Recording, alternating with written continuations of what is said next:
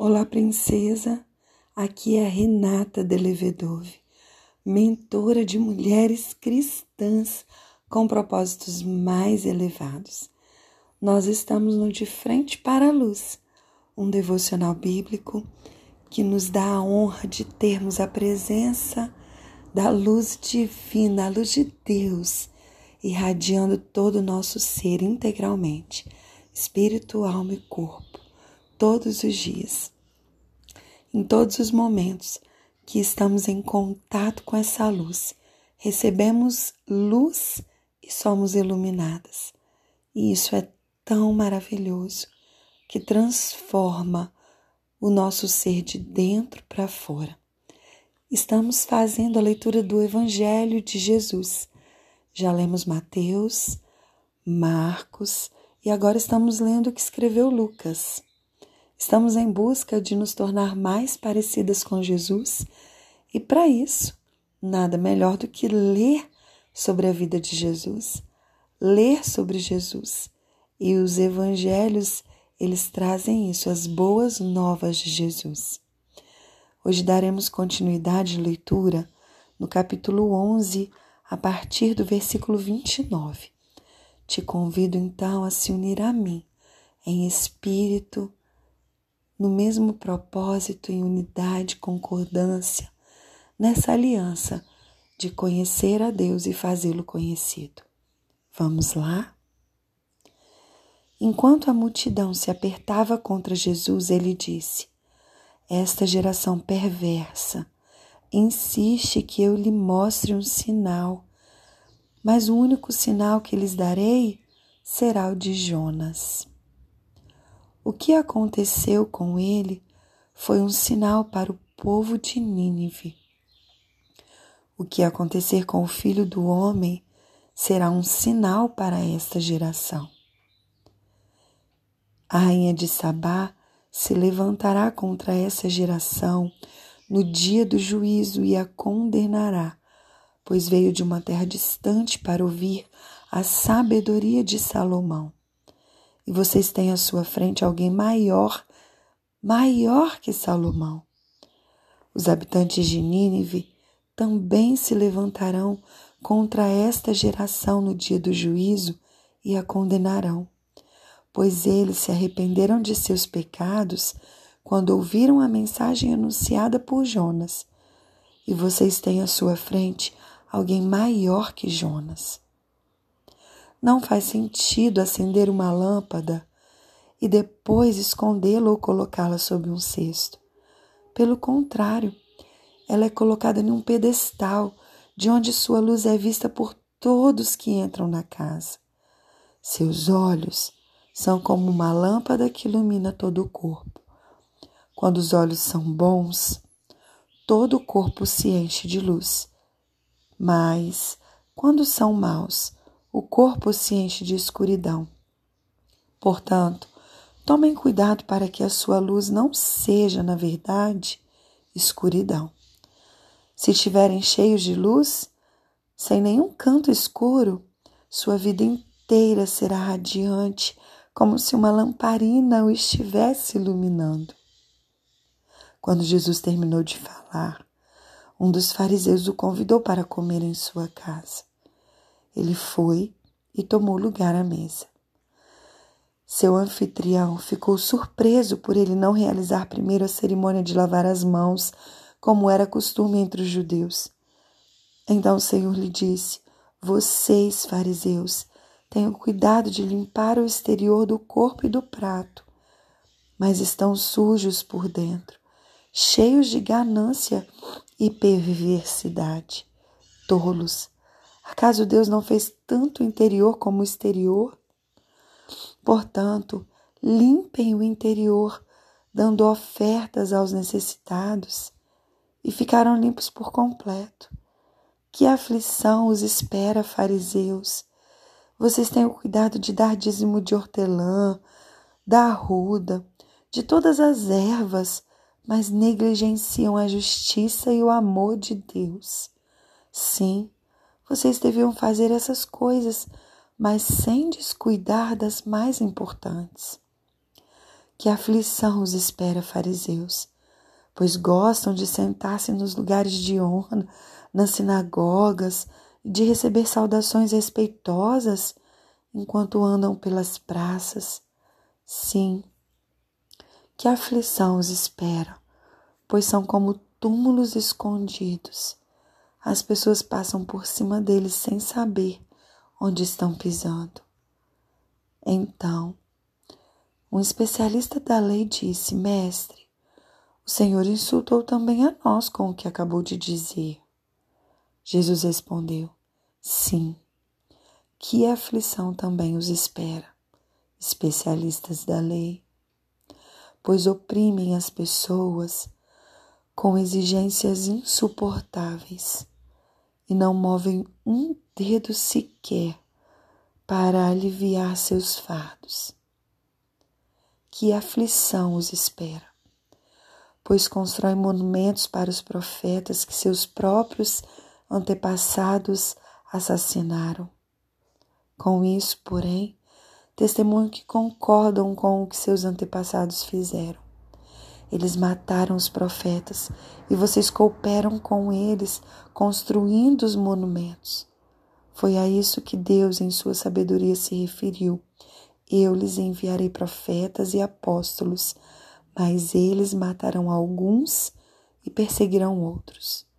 Portanto, essa geração será responsabilizada pelo assassinato de todos os profetas de Deus desde a criação do mundo, desde o assassinato do justo Abel até o de Zacarias morto entre o altar e o santuário. Sim, certamente essa geração será considerada responsável. Que aflição os espera, especialistas da lei. Vocês se apossaram da chave do conhecimento e, além de não entrarem no reino, impedem que outros entrem. Uau! Quando Jesus se retirou dali, os mestres da lei e os fariseus ficaram extremamente irados e tentaram provocá-lo com muitas perguntas. Queriam apanhá-lo numa armadilha, levando a dizer algo que pudessem usar contra eles. Uau, uau, uau! Quantas coisas em um texto em uma fatia das Escrituras Sagradas. Vamos pensar como um todo? A multidão estava ali apertando Jesus, mas elas estavam vendo sinais e pedindo sinal, pedindo um sinal que pudesse comprovar que Jesus realmente tinha autoridade para fazer o que ele estava falando. Ah, quanta ignorância nós também vivemos. Aonde nos, nos posicionamos dentro dessa história, desse trecho bíblico que lemos? Será que nesse lugar, onde Jesus está fazendo sinais e maravilhas o tempo todo, à vista dos nossos próprios olhos, e nós ainda estamos pedindo sinais a Ele? sinal para confirmar alguma coisa, alguma direção, alguma palavra. Será que estamos assim? Olhando para a ação de Jesus bem diante dos nossos olhos e ainda pedindo sinal, como uma geração incrédula? E aí Jesus fala: Olha, seus olhos são como uma lâmpada que ilumina todo o corpo. E esse é o versículo que eu quero destacar, o versículo 34 do capítulo 11. Quando seus olhos são bons, todo o corpo se enche de luz. Mas quando são maus, o corpo se enche de escuridão. Sabe onde está o segredo de tudo? De como você interpreta, de como você recebe, de como você permite que permaneça no solo do seu coração, de como você cuida e lida com tudo aquilo que você recebe da parte de Deus, princesa. O segredo está nos seus olhos. Porque Jesus disse que os olhos são como uma lâmpada. Só que não adianta você ter uma lâmpada e não acendê-la, não encher de luz aquilo que os seus olhos veem, olham. Se a sua lâmpada estiver apagada, o ambiente continuará escuro e o seu corpo permanecerá em escuridão. Por isso que antes Jesus disse não faz sentido acender uma lâmpada e depois escondê-la ou colocá-la num cesto. Se fosse trazer para o exemplo de hoje, onde nós temos a energia elétrica, era como não faz sentido você ter uma lâmpada aí na sua casa, mas você não ligar o interruptor para acender essa lâmpada. E essa luz poder iluminar os lugares do seu ser. Você está pedindo sinal? Você está exigindo regras, rituais, é, atitudes religiosas, como por exemplo o anfitrião lá, um fariseu que convidou Jesus para comer na sua casa e ficou reparando se Jesus não lavava as mãos antes da refeição, porque era né, um, um hábito, um costume, uma regra. E Jesus, eu acredito que fez isso de propósito. porque Jesus era asseado, ele era limpo, ele era educado, ele era viril, ele era um homem que inspirava. Ele fez isso de propósito para trazer esse ensinamento. Tudo o que Jesus faz é de propósito. Por isso nós precisamos ser mulheres de propósitos. E aí Jesus fala, ó, limpa o seu interior, porque de nada adianta você ter o seu exterior limpo, a sua fachada linda e maravilhosa, se dentro de você, na sua cabana, você esconde um monte de entulho e de lixo. E Jesus também fala com os especialistas da lei que se sentiram ofendidos com a fala de Jesus, que disse que grande aflição esperava aos fariseus que tinham essas posturas, porque Jesus chamou eles de sepulcro, de sepulcro caiado, ou seja, de túmulos escondidos que as pessoas passam sem saber onde estão pisando. Forte isso. E aí, lógico que os especialistas da lei logo, logo se sentiram ofendidos e falaram: Mestre, o Senhor nos insultou também quando o Senhor disse isso. E aí Jesus disse assim: mas isso também espera vocês, porque vocês oprimem as pessoas com exigências insuportáveis e não movem um dedo sequer para aliviar os seus fardos. Jesus estava dizendo: olha, vocês que são os especialistas da lei e que deveriam conduzir as pessoas a essa verdade. Vocês se apossaram da chave do conhecimento e além de vocês não entrarem nesse lugar que vocês estão com a chave, vocês estão impedindo que outras pessoas entrem.